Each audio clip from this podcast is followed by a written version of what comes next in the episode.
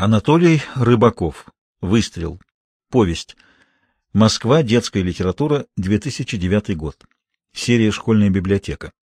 Дорогие друзья, клуб любителей аудиокниг желает вам приятного прослушивания говорящей книги серии «Нигде не купишь». Трилогия Анатолия Рыбакова.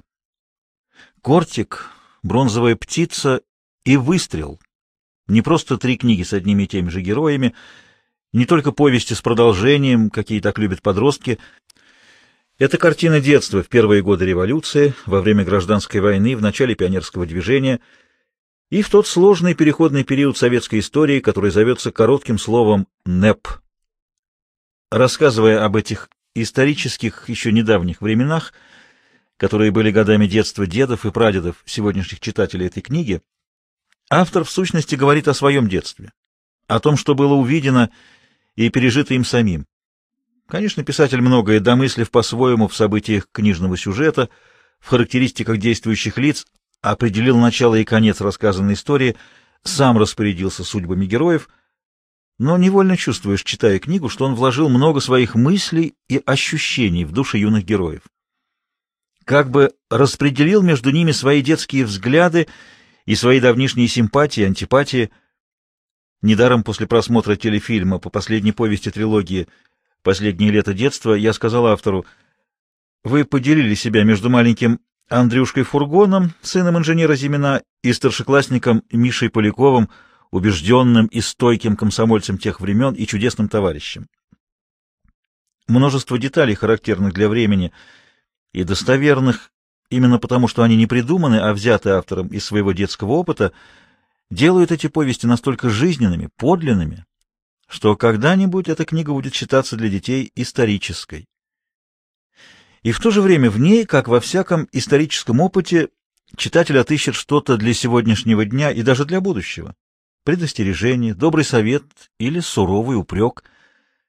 Потому что, как не меняется стремительно наша действительность, Всегда остаются для каждого из нас нерешенные вопросы, как поступить, как действовать в тех или иных сложных обстоятельствах, как понимать и оценивать людей, как распознавать доброе и злое, видеть обман и хитрость, вообще как жить.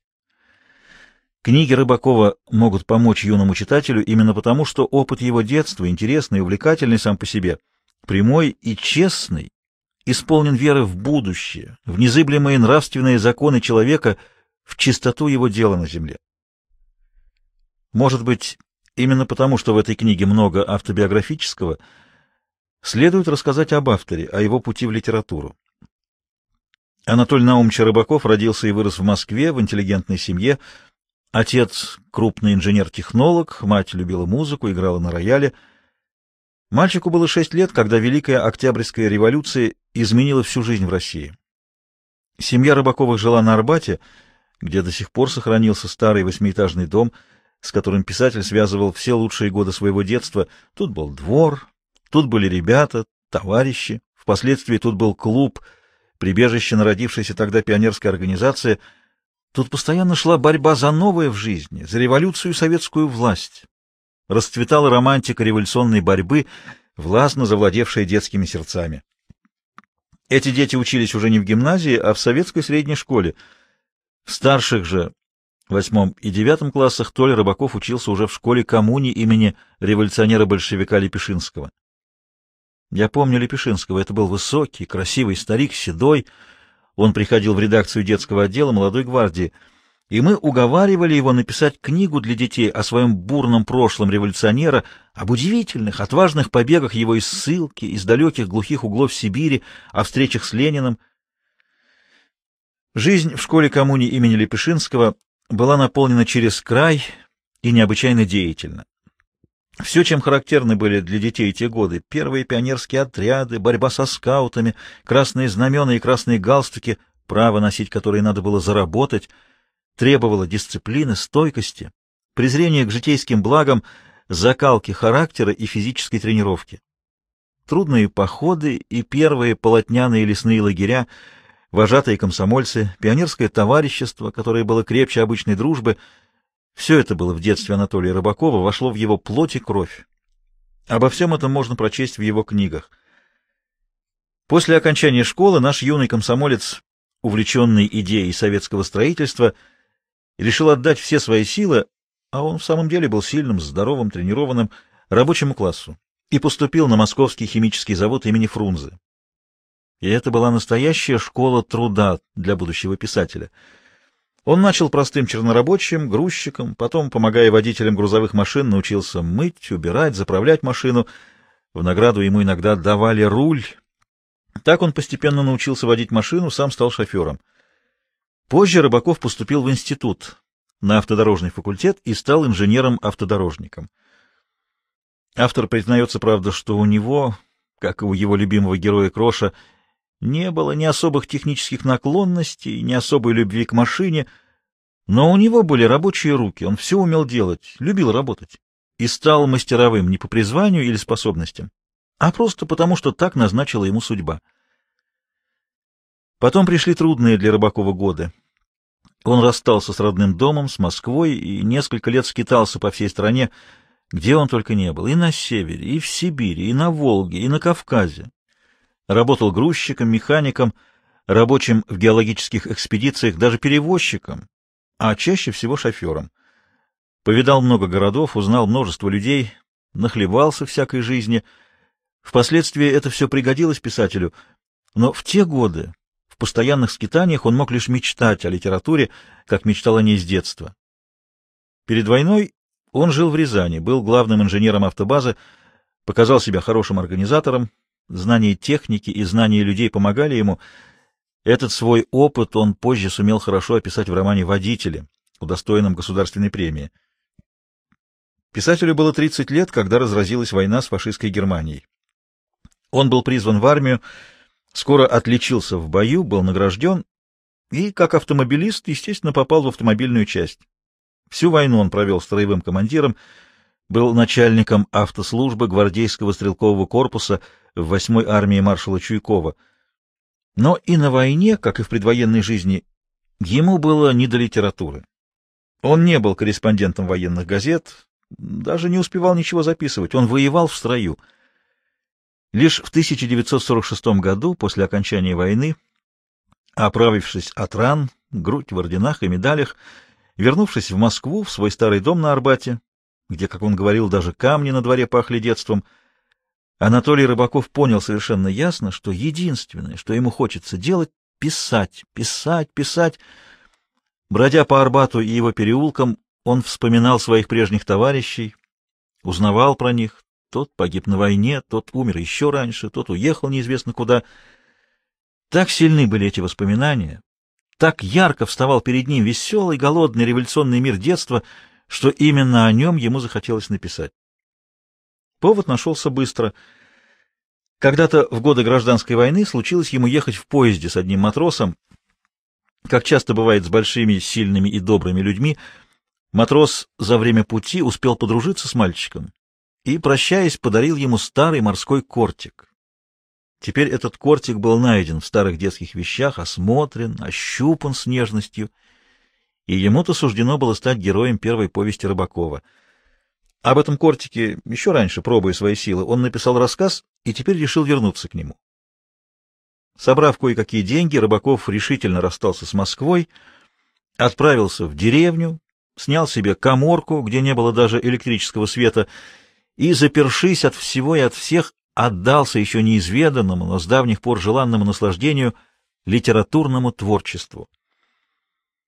За восемь месяцев с сентября 1946 по апрель 1947 года он написал повесть «Кортик», первое свое литературное детище. В 1948 году «Кортик» вышел в свет.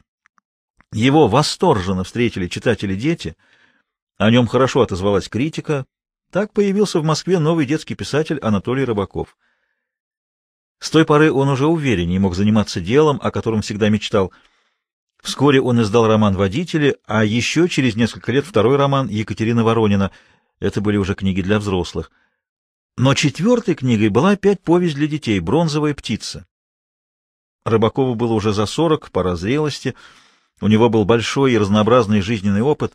О многом он мог и хотел рассказать. Но детство, боевое, пионерское, комсомольское, Веселое, романтическое детство жило в этом взрослом, повидавшем жизнь человеке, и, очевидно, он все время чувствовал потребность возвращаться к нему, словно к светлому источнику, вновь освежавшему детские надежды и веру в будущее. Может быть, именно поэтому с тех пор, перемежаясь, выходили в свет то детские книги, то книги для взрослых Анатолия Рыбакова. И название и замысел бронзовой птицы родились из забавной случайности. На письменном столе писателя стоял подаренный ему кем-то старинный чернильный прибор, на котором горделиво восседала бронзовая птица, похожая на орла.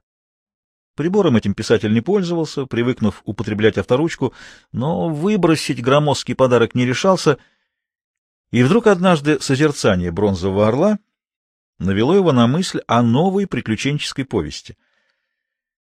В этой повести выдуманной оказалась только история таинственной бронзовой птицы, а в остальном это был правдивый рассказ о том, как жили дети в пионерском лагере, устроенном в старой помещичьей усадьбе, давно покинутой ее бывшими сиятелями-владельцами. В этой повести рассказывалось о первых, порой неумелых и смешных попытках ребят самостоятельно проводить свой летний досуг с пользой для здоровья и для самовоспитания, но прошлое, которое еще существовало где-то рядом, скрытно и злобно, — заставила ребят стать невольными разведчиками и разоблачить ненавистную бронзовую птицу, охранявшую тайну графского наследства. Весь опыт своего арбатского детства, память о друзьях-товарищах по двору и по пионерскому отряду вложил писатель в эти первые свои детские книги. Третья повесть «Выстрел», написанная много позже, почти через 30 лет после первой, появилась на свет сначала в виде телевизионного фильма «Последнее лето детства» а затем уже как повесть в журнале «Юность». Здесь тот же восьмиэтажный старый дом на Арбате, тот же двор, те же мальчишки и девчонки, но уже подросшие, некоторые из них уже заканчивают школу. И жизнь ставит перед ними новые, очень серьезные испытания, которые требуют от них не детского мужества, стойкости. НЭП, новая экономическая политика, временная мера советского правительства – разрешившая на какой-то период частную торговлю и частное предпринимательство, вызвало необоснованные надежды у всяческих остатков разгромленной советами буржуазии. Множество темных дельцов, спекулянтов, мошенников разных мастей и масштабов повылезали на свет из потаенных углов, где прятались до этой поры, и принялись жадно и нагло наверстывать упущенное в первые годы революции. Появилось на свет припрятанное золото, Спешно формировались общества, под флагом которых совершались сомнительные сделки, расплодились рестораны, кафе, кондитерские, оживились любители бегов и тотализатора азартной денежной игры. И, конечно, все это не могло оставить равнодушными ребят, привыкших уже к строгим порядкам революционных лет. Одни возмущались и негодовали, другие поддавались дешевым соблазнам, бросали учебу, воровали, мечтали о сладкой красивой жизни — становились пособниками темных дел. Такими в повести показаны Шеренец, Белка, Юра и отчасти Витька Буров. Представителем же нового делового мира в повести является Валентин Валентинович Навродский, вынырнувший, как и все подобные деятели, из прошлого. Повести, входящие в трилогию Рыбакова, могут быть причислены к приключенческим книгам, а последние даже к детективам, но это было бы поверхностное и неточное определение. Так же, как и в книгах Аркадия Гайдара, главное в этих повестях Рыбакова не в остром сюжете, не в судебном расследовании, даже не в разоблачении людей и их тайных дел, а в том, как запечатлено в них время, первые годы революции, как правдиво показана жизнь в разных ее проявлениях, и в смешных, и в странных, и то, что дети были непосредственными участниками этой жизни, учились жить, видели трудную поступь времени — Сами становились следопытами и бойцами, сами расследовали то, что противоречило их пионерскому нравственному кодексу, держали экзамен на революционную стойкость, мужество, честность. Это и было замечательной приметой тех лет. Мы теперь живем в иное время, совсем иная жизнь окружает нас. Но, как говорил старый сказочник Ханс Кристиан Андерсен, потому-то и стоит послушать эту историю, пока она еще не забылась. Ведь во всякой жизни бывают свои трудности и сложности, и новые испытания приходится держать каждому из нас. И нужна стойкая, мужественная вера в будущее, чтобы бороться со злом в любом обличии и защищать правду, человечность и честь. Вера Смирнова